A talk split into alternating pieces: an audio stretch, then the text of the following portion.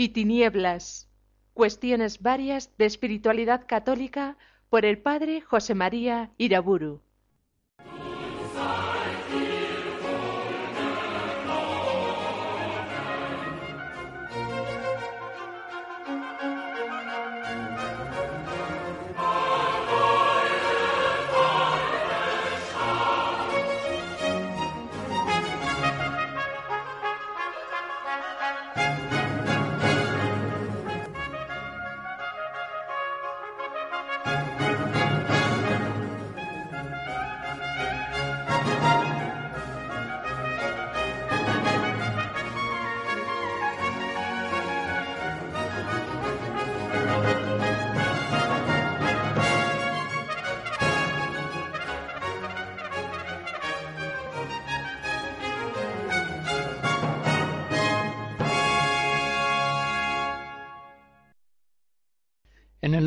Padre, del Hijo y del Espíritu Santo. En la anterior conferencia señalaba cómo en los últimos tiempos la teología espiritual ha trazado con rasgos más determinados los caminos de la vocación laical, consiguiendo así crecimientos positivos. Concretamente, esta teología espiritual renovada sobre la vocación de los laicos ha logrado desarrollos muy valiosos sobre la espiritualidad del matrimonio y de la familia, sobre la espiritualidad del trabajo, de la evangelización de las realidades temporales, seculares. Hay que reconocer que con frecuencia estos progresos, estos crecimientos teológicos no se han visto correspondidos por crecimientos reales entre los laicos, que tantas veces no han sabido guardar la santidad del matrimonio, ni han sabido dar al trabajo un espíritu distinto al propio de un mundo que da culto a las riquezas. Así como muchas veces no han sabido los laicos en los últimos decenios renovar las realidades temporales, a través de una acción inteligente, martirial, sacrificada en el mundo de la cultura, de la vida social, de la política. Pero sería una injusticia histórica no reconocer los grandes desarrollos que bajo la acción del Espíritu Santo la Iglesia ha recibido en torno a la maravilla santificante de la vocación de los laicos. En todo caso, conviene insistir en que una radicalización excesiva a la hora de dar una fisonomía propia y peculiar a la vida de los laicos, contradistinta a la de los religiosos y sacerdotes, puede empobrecer la espiritualidad laical muy gravemente. Por esa vía muchos planteamientos netamente evangélicos que son universales para todos los cristianos, pueden venir a ser silenciados o incluso rechazados en el mundo de los laicos, alegando que son propios de una espiritualidad de monjes, de religiosos, de sacerdotes, pero que son impropios para los seglares. De este modo se alejaría así a los laicos de los mejores modelos de la santidad cristiana.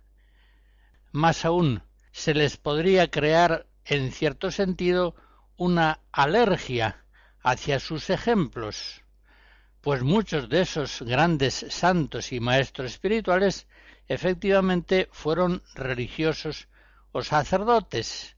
San Benito, San Francisco de Asís, San Ignacio de Loyola, Santa Teresa de Jesús, el santo cura de Ars, Santa Teresita, tantos de estos grandes modelos espirituales, siendo religiosos o sacerdotes, son, sin embargo, modelos perfectamente válidos y estimulantes para todos los cristianos, para todas las diversas vocaciones propias de los discípulos de Jesucristo.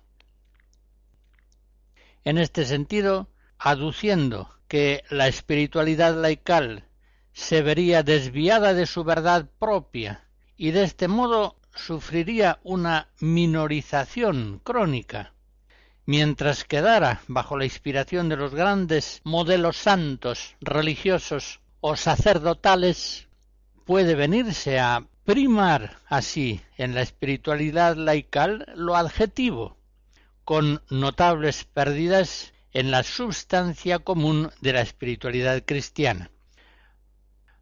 Por esa razón, en estos últimos tiempos se han producido también reacciones para reafirmar y profundizar la condición unitaria de todas las espiritualidades cristianas. Todas y cada una de las diversas vocaciones cristianas han de estar centradas siempre en lo central, si no quieren ser excéntricas. Han de estar centradas en el amor a Dios y en el amor al prójimo, en el valor de la cruz, en la oración, en la frecuencia de los sacramentos, en la abnegación de sí mismos, por la mortificación del hombre viejo, en la Eucaristía, que hace posible esa entrega permanente a Dios y al prójimo que viene movida por la entrega que Cristo hizo de sí mismo en la cruz. Estos y tantos otros valores fundamentales, la inhabitación de la Santísima Trinidad en el alma, la devoción a la Virgen, el amor a la Iglesia como madre y maestra, la fidelidad a su doctrina y a su disciplina, han de caracterizar con sus modalidades propias todas y cada una de las vocaciones cristianas específicas. Quienes insisten más en estos valores fundamentales de la vida de la fe y de la gracia, más conformes a la tradición católica, ponen el acento de las espiritualidades mucho más en lo substantivo a todas ellas que en lo adjetivo, en los aspectos modales cuando ciertos movimientos laicales, queriendo acentuar exageradamente sus peculiaridades, se distancian excesivamente de los modelos de la vida religiosa y sacerdotal, alegan que su vocación les obliga a gestionar los asuntos seculares y vienen a descuidar la oración, la meditación de la palabra divina la frecuencia de los sacramentos. Convencidos de que su secularidad laical les lleva a una vida normal en el sentido de ordinaria, usual, evitarán cuidadosamente todas las significaciones exteriores de su nueva interioridad religiosa, evangélica, y vendrán a aceptar modas y costumbres diversiones y espectáculos mundanos, aunque sean malos, o al menos aunque constituyan ocasiones próximas de pecado. Y todo esto alegando que son seculares, que son laicos. Por otra parte, no quieren reglas de vida, no quieren un plan de vida, por muy adaptado que esté a sus condiciones familiares y laborales, se alejan de las horas litúrgicas como si nada tuvieran que ver con ellas, menosprecian la virtualidad santificante de los votos, concretamente de los votos privados. No se sienten llamados a vivir formas de pobreza y de sobriedad adecuadas a su vocación cristiana laical. Con todo esto se ve que tienen una idea equivocada de la espiritualidad laical, precisamente porque la han querido configurar en contraste diferenciador con las vocaciones de religiosos y sacerdotes. En esta dirección errónea de la espiritualidad laical se produce con frecuencia un elogio ambiguo de la normalidad como si aceptando las formas normales de la vida secular pudiera llegarse perfectamente a la más alta santidad. Se puede hacer mucho daño a los cristianos laicos cuando se les insiste, sin las matizaciones convenientes, en las grandes posibilidades de santificación que hay viviendo los modos normales seculares, es decir, llevando una vida perfectamente normal. En realidad, los modos de vida normales, usuales en el mundo, suelen ser en muchos aspectos indeciblemente embrutecedores y resistentes al Espíritu Santo. Son modos de vida que están pidiendo a gritos ser rectificados cuanto antes, y no sólo en pequeños detalles. El vino nuevo ha de guardarse en odres nuevos. Si se coloca en odres viejos, se echan a perder el vino y los odres. Condicionan a las personas esos modos de vida mundanos muchas veces en forma negativa. Las ceban, las centran en lo trivial y hacen que se olviden de lo fundamental. Les dificultan la oración, el crecimiento en la verdad de las escrituras y de la Iglesia católica, les alejan de la vida austera y sobria, del verdadero amor al prójimo, que lleva a una entrega no sólo de palabras, sino también en verdad y en obra. Disminuye también en ellos la esperanza de la vida eterna. Por eso dar el calificativo de normales a esos usos vigentes en el mundo secular es sin duda un abuso del lenguaje.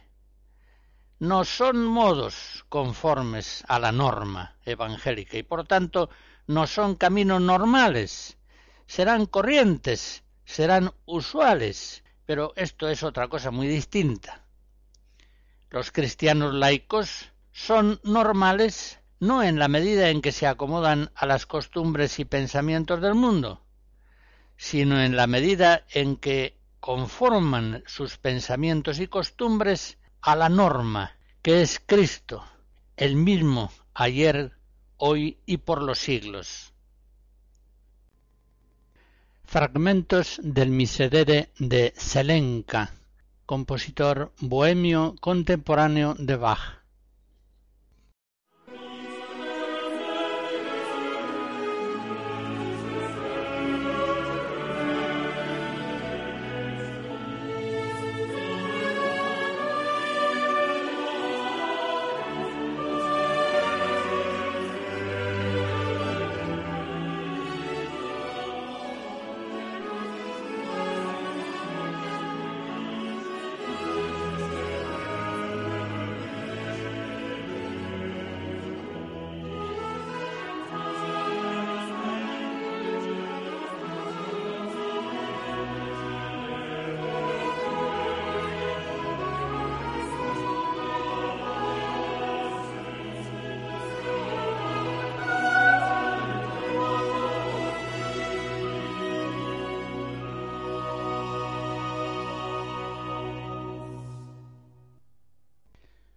Acabo de señalar algunas dificultades peculiares de carácter más bien ideológica que los laicos de nuestro tiempo encuentran para ir adelante por el camino de la perfección. Una de esas dificultades era la radicalización excesiva de la fisonomía laical, contraponiéndola a las otras vocaciones cristianas, religiosas, sacerdotales. También he aludido al elogio ambiguo que a veces se hace de la normalidad de vida, como si a través de ella, sin mayores matizaciones, podríamos afirmar que puede caminarse derechamente hacia la perfección. Insisto en este mismo punto señalando la peligrosidad de un énfasis equívoco de la secularidad. Recordemos la enseñanza muy precisa del Vaticano II acerca de este tema. En la Lumen Gentium, en el número 31, describiendo precisamente la espiritualidad propia de los laicos, se nos dice que la índole secular es propia y peculiar de los laicos.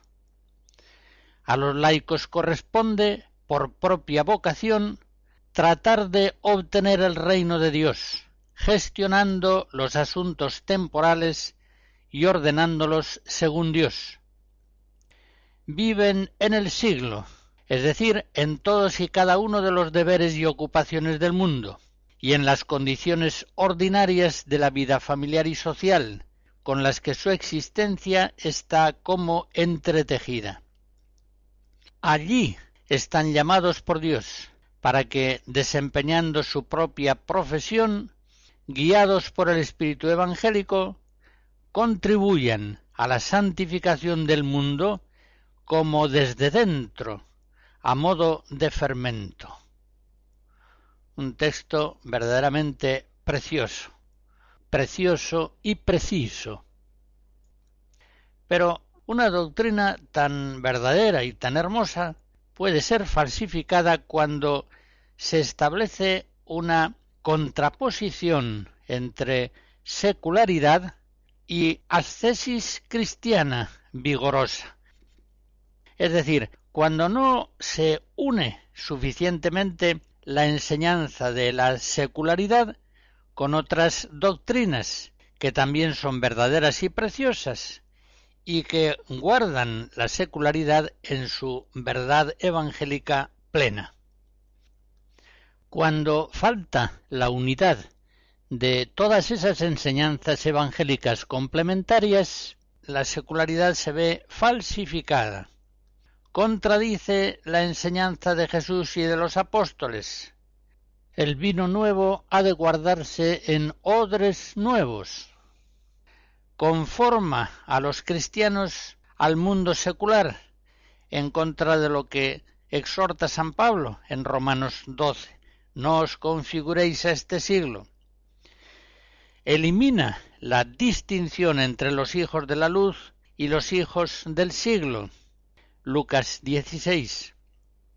Potencia en los cristianos la fascinación por las cosas seculares y les hace olvidar o incluso negar su condición de peregrinos y extranjeros en este mundo secular que pasa.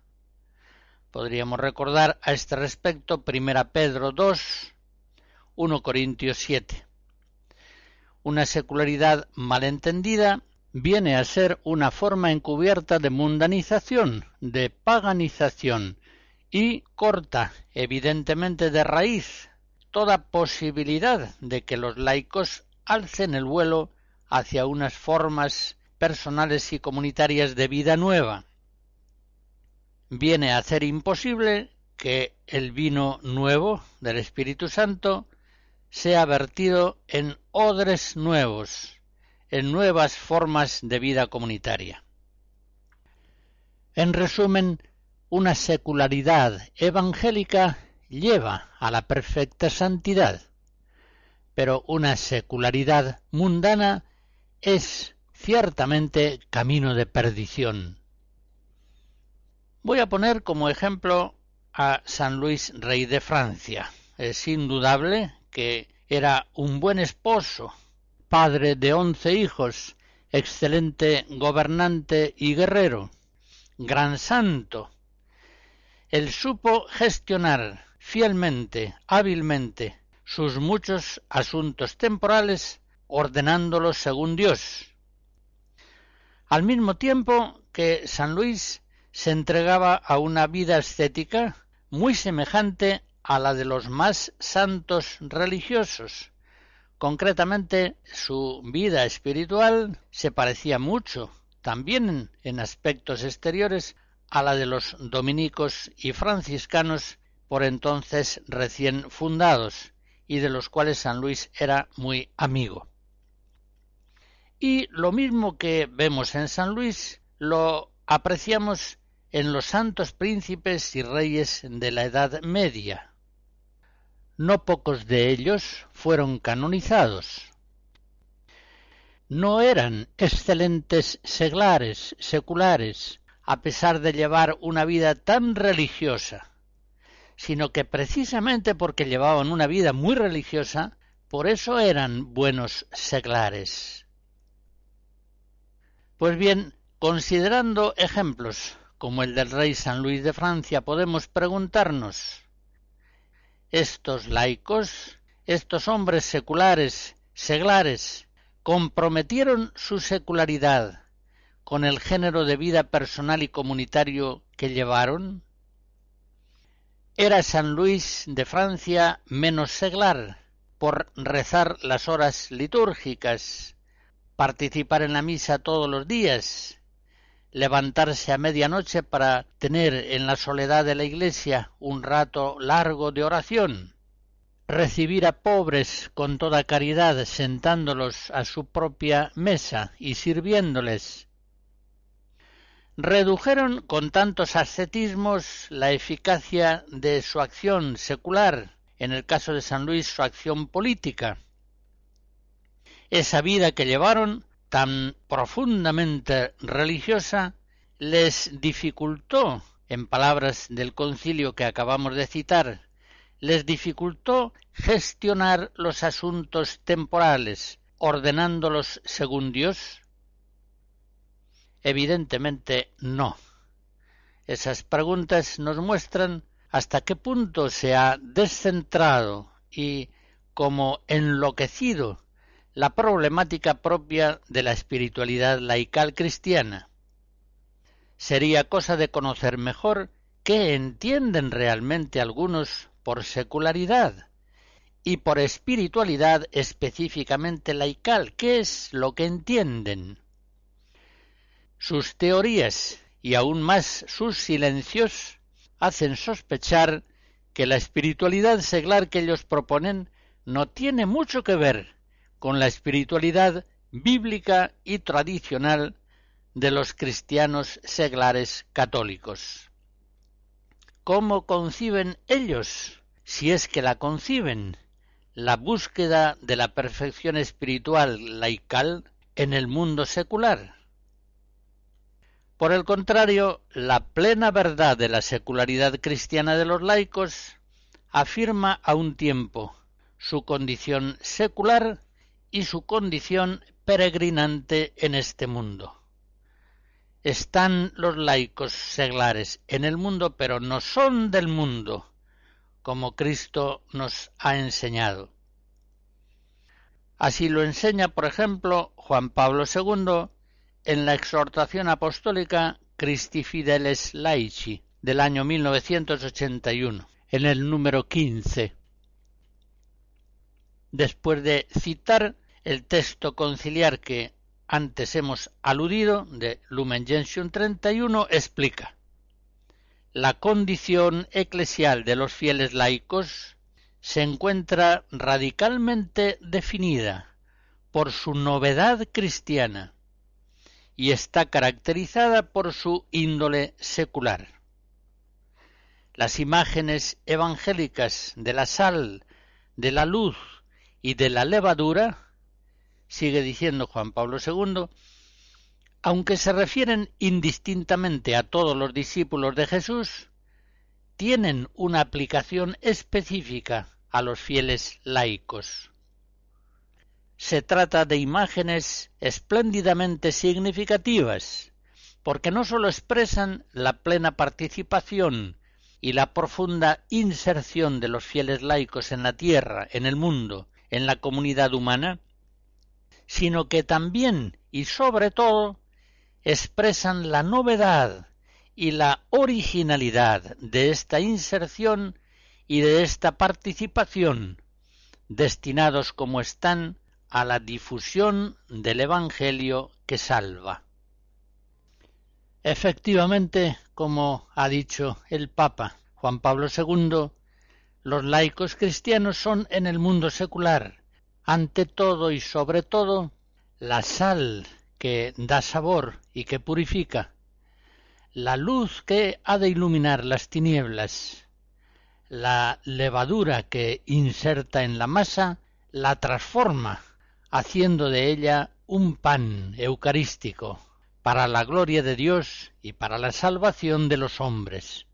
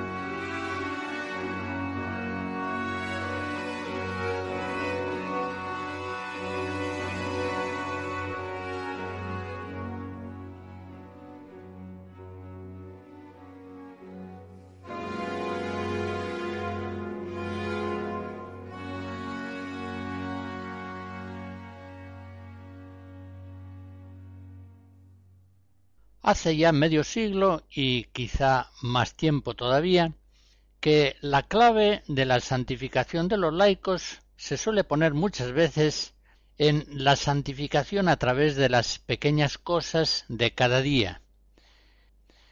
Este principio expresa una formidable verdad, pero también puede ser mal interpretado. Por eso ahora quiero formular en el sentido plenamente evangélico este principio.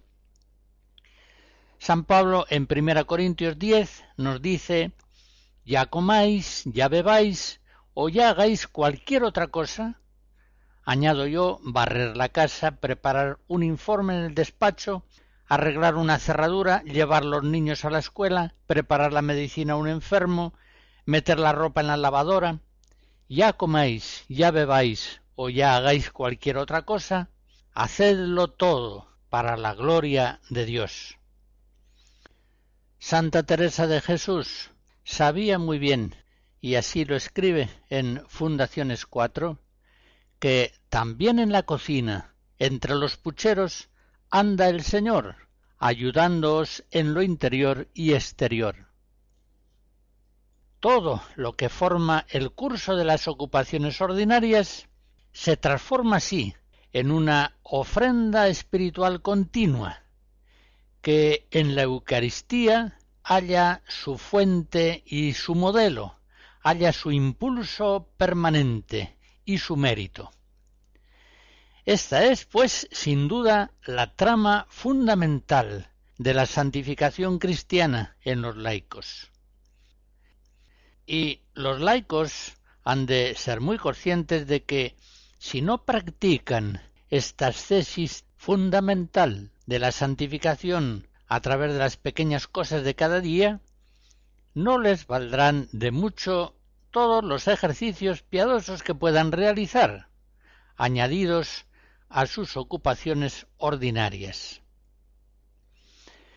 Esta maravillosa espiritualidad ha sido sin duda siempre conocida y vivida, pero haya providencialmente una exposición especialmente clara en grandes maestros espirituales modernos, como San Francisco de Sales, el jesuita Juan Pedro de Cosad, la carmelita Santa Teresa del Niño Jesús, San José María Escriba de Balaguer. Todos estos grandes maestros espirituales, como también muchos otros, han insistido notablemente en la santificación de los fieles cristianos a través de las pequeñas cosas de cada día. El cristiano, decía San Francisco de Sales, se santifica cumpliendo día a día el plan concreto de Dios sobre él. Y este plan hemos de descubrirlo en todos los acontecimientos, es decir, en todo lo que nos va sucediendo, en la enfermedad, en la muerte o en la aflicción, en la consolación, en las cosas adversas o prósperas. En esta santificación por las pequeñas cosas de cada día fue adiestrada Santa Teresita desde muy niña. Ella misma refiere que cuando tenía once años fue preparada por su hermana María a la primera comunión. Ella me indicaba el medio para llegar a ser santa por la fidelidad en las más pequeñas cosas. Así lo expresa Santa Teresa del Niño Jesús en sus manuscritos autobiográficos. No es Santa Teresita quien ha descubierto el caminito que lleva a la perfección a través de la santificación de las pequeñas cosas de cada día. Esta era ya una doctrina espiritual común mucho antes de ella y que había sido formulada con especial acierto por la Escuela Francesa de Espiritualidad. Lo que sí hemos de reconocer a Santa Teresita, doctora de la Iglesia, es que ella expresó el caminito, la infancia espiritual, con una genialidad realmente impresionante. Pues bien, la misma Santa Teresa del Niño Jesús, ya en el Carmelo, sigue diciendo me dedicaba especialmente a la práctica de las pequeñas virtudes, por no serme fácil practicar las grandes. Pues bien, esta enseñanza espiritual ha contribuido inmensamente a la perfección evangélica de muchos cristianos de nuestro tiempo, pero ha sido especialmente beneficiosa para la santificación de los laicos, a quienes no suele ser dada la práctica frecuente de los grandes medios y ejercicios ascéticos. Sin embargo, una vez más, como sucede con todas las grandes verdades, también ésta puede ser falsificada, también puede ser desvirtuada por una interpretación equívoca o falsa.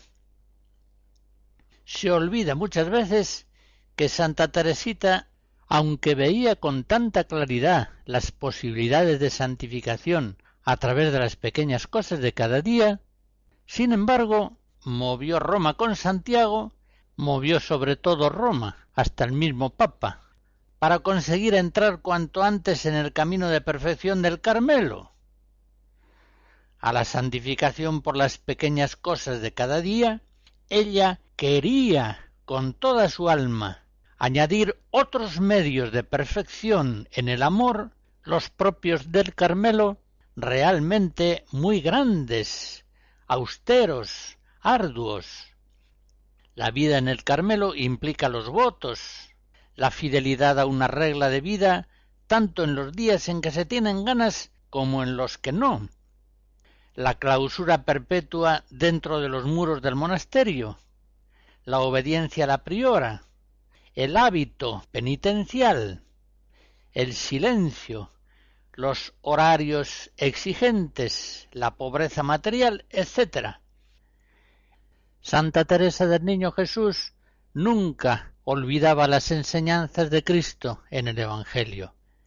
Ella sabía bien que el Señor había dicho Si quieres ser perfecto, déjalo todo y sígueme y aunque ella no se ejercitaba en especiales penitencias corporales, entre otras cosas porque no se lo permitían ni su salud ni sus superiores, añadía a su vida muy austera del Carmelo otras grandísimas penitencias espirituales, como por ejemplo la de pedir a Dios no hallar alegría fuera de él. Así lo cuenta ella misma. Con frecuencia repetía en mis comuniones, ya desde la primera comunión, las palabras de la imitación. Oh Jesús, dulzura inefable, cámbiame en amargura todas las consolaciones de la tierra.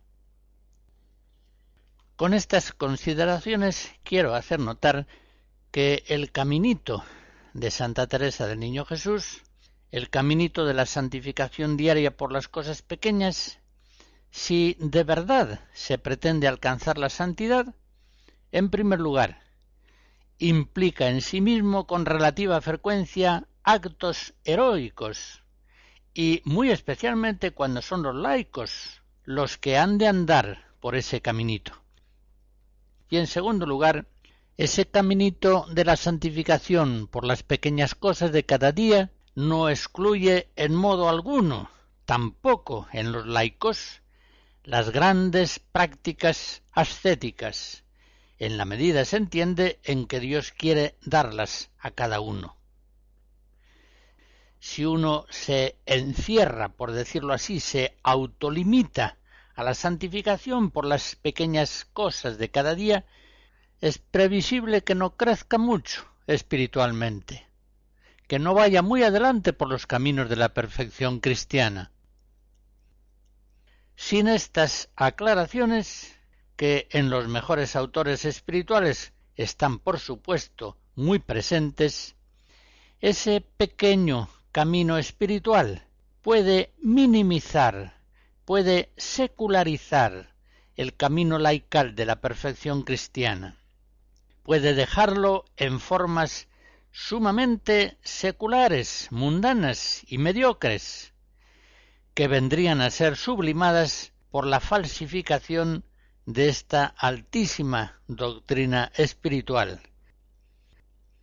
Y en segundo lugar, una mala interpretación de esa santificación por las pequeñas cosas de cada día lleva a suprimir todo esfuerzo cristiano para rectificar los caminos torcidos de la vida diaria secular, para hacer nuevos caminos rectos, santos, santificantes, en cuanto ello sea posible, por supuesto, es decir, en cuanto Dios lo dé.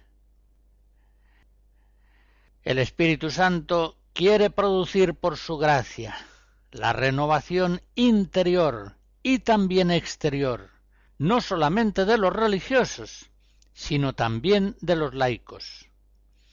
A unos y a otros, aunque sin duda de modos diferentes, les manda el Señor es decir, les concede el Señor poner el vino nuevo que han recibido en odres nuevos.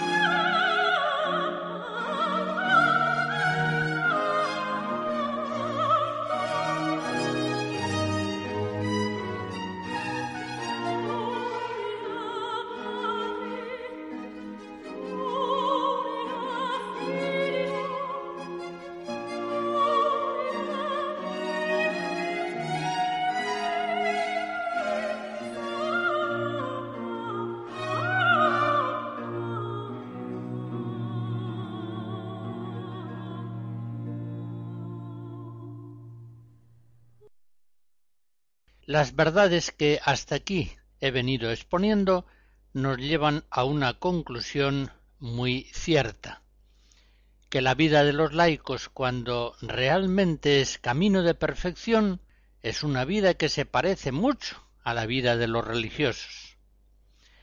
Cristo nos dice, Mateo 5, Sed perfectos, como vuestro Padre Celestial es perfecto. Es una gloriosa norma que evidentemente Cristo da a todos los cristianos, a todos los miembros de su cuerpo místico. Ese mandato se cumple en los religiosos, al menos cuando viven la vida religiosa en forma fiel y observante. Ellos intentan una vida personal y comunitaria perfectamente configurada a la luz del Evangelio. En el caso de los laicos, el cumplimiento de esa norma será personal, pero sin duda no siempre será comunitario, porque otros miembros de la familia quizá no busquen la perfección de la santidad. En todo caso, conviene dejar claro que la vida laical santa necesariamente ha de ser semejante a la vida santa de los religiosos, ya que una y otra vida son expresiones del Evangelio único de Jesucristo. La perfección de los laicos ha de producir formas de vida no iguales, pero sí homogéneas al estilo de vida de los religiosos. Los laicos primeros llegaban a la santidad sin tener el modelo de los religiosos, que todavía no existían. Pero cuando ya los religiosos desarrollan en formas comunitarias el ideal de la vida evangélica, no pueden los laicos ignorarlos. Ellos deben imitar a Jesucristo, deben imitar a los apóstoles, deben imitar a San Pablo, sed imitadores míos como yo lo soy de Cristo. 1 Corintios 4. Deben, pues, imitar a los religiosos.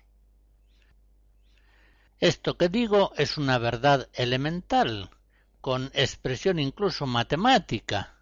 Cuando B y C imitan a A, es evidente que B y C se asemejan, porque están configurándose según un mismo modelo.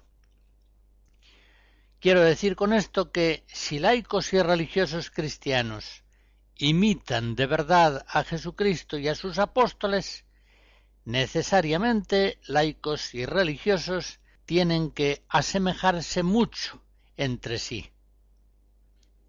Por el contrario, aunque resulte un poco duro decirlo, la verdad es que la diferencia entre la vida religiosa y la vida de los laicos a veces es insultantemente grande.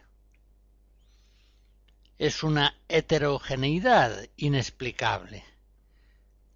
¿Cómo es posible que si laicos y religiosos ambos están imitando a Cristo están tratando de vivir el Evangelio lleguen a veces a formas de vida tan extremadamente diferentes. Permítanme que les ponga un ejemplo. Dos hermanas, una en el monasterio o en el convento, otra casada en la vida secular.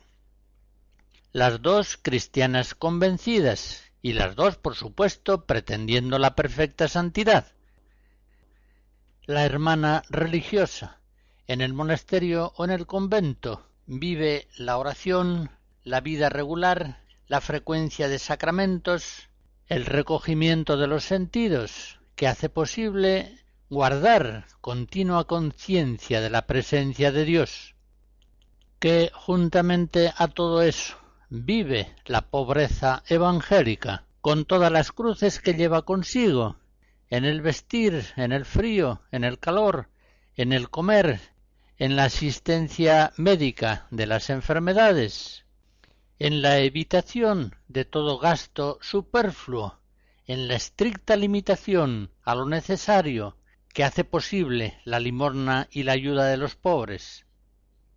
Esta hermana vive la mortificación, la absoluta modestia del hábito religioso, la privación de toda diversión o espectáculo nocivo, la alimentación abundante en la palabra divina, en la lectura de las vidas de los santos, la dedicación a las obras de asistencia, de caridad, de misericordia, de apostolado, la lección divina, el crecimiento en la verdad revelada, la inmersión casi continua en el mundo sagrado, santificante de la liturgia.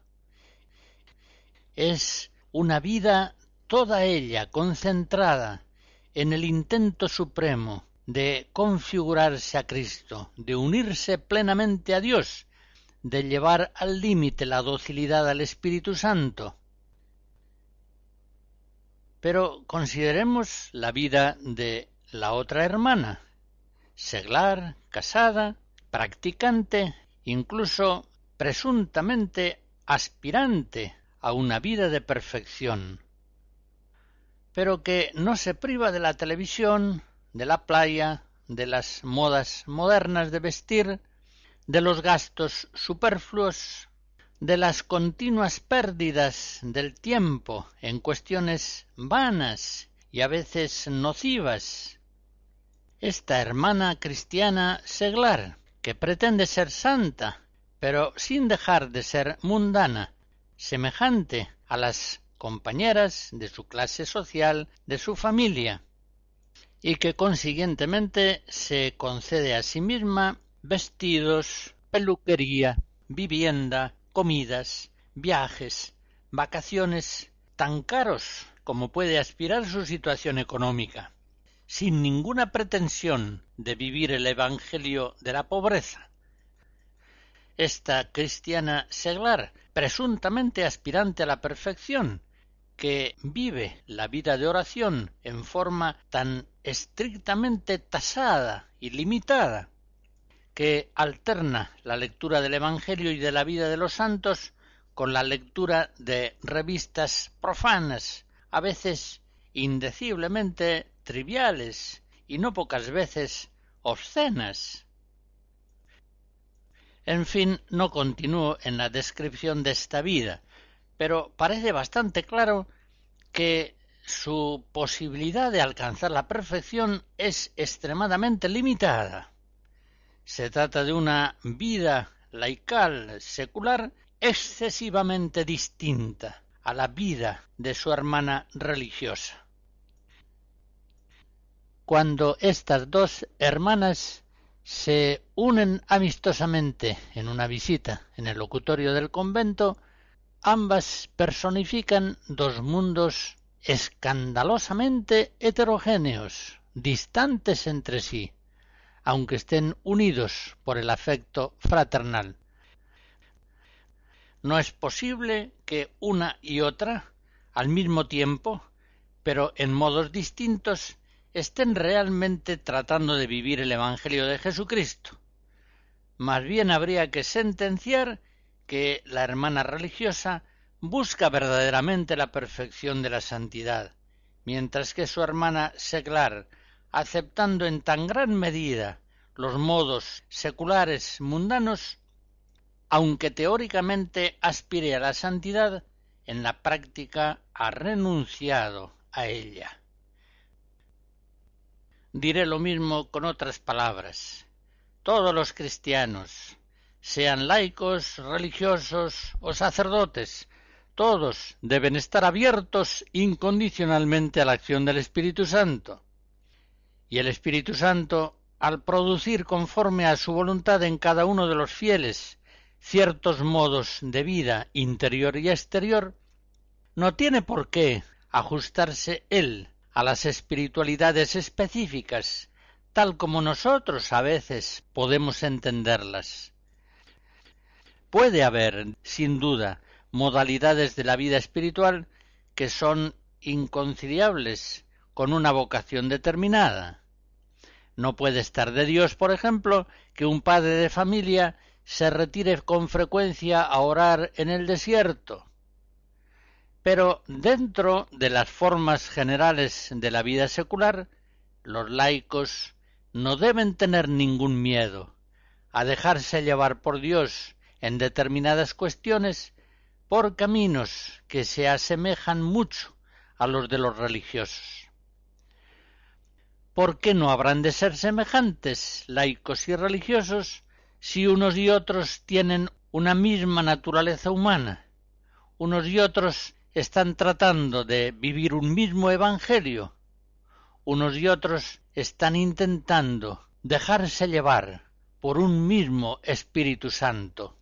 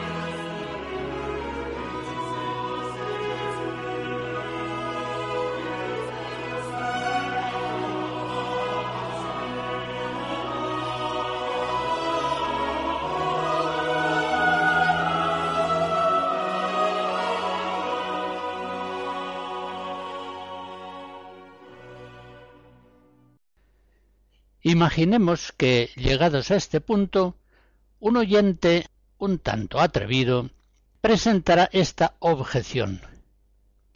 Permítame señalarle que la comparación hecha por usted entre dos hermanas, una de ellas una buena religiosa y la otra una mediocre seglar, hace trampa en la argumentación.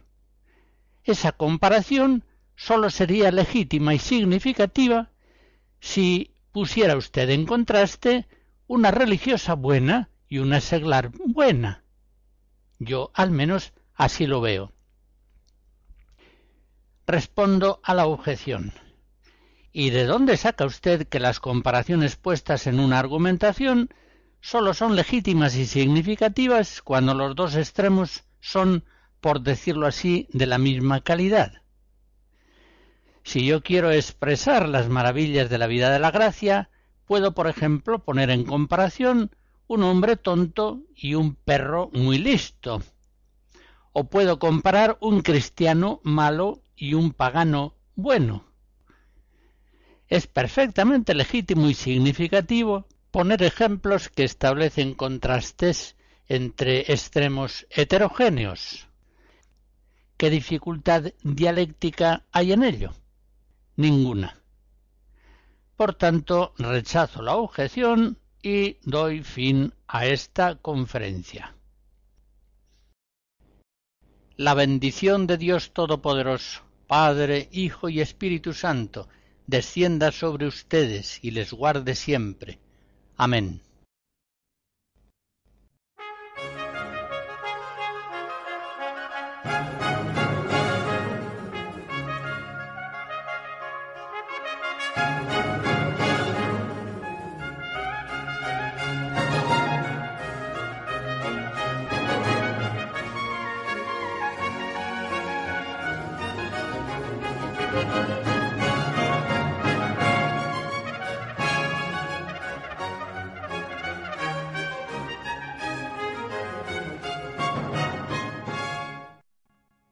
Hemos escuchado Luz y Tinieblas, cuestiones varias de espiritualidad católica por el padre José María Iraburu.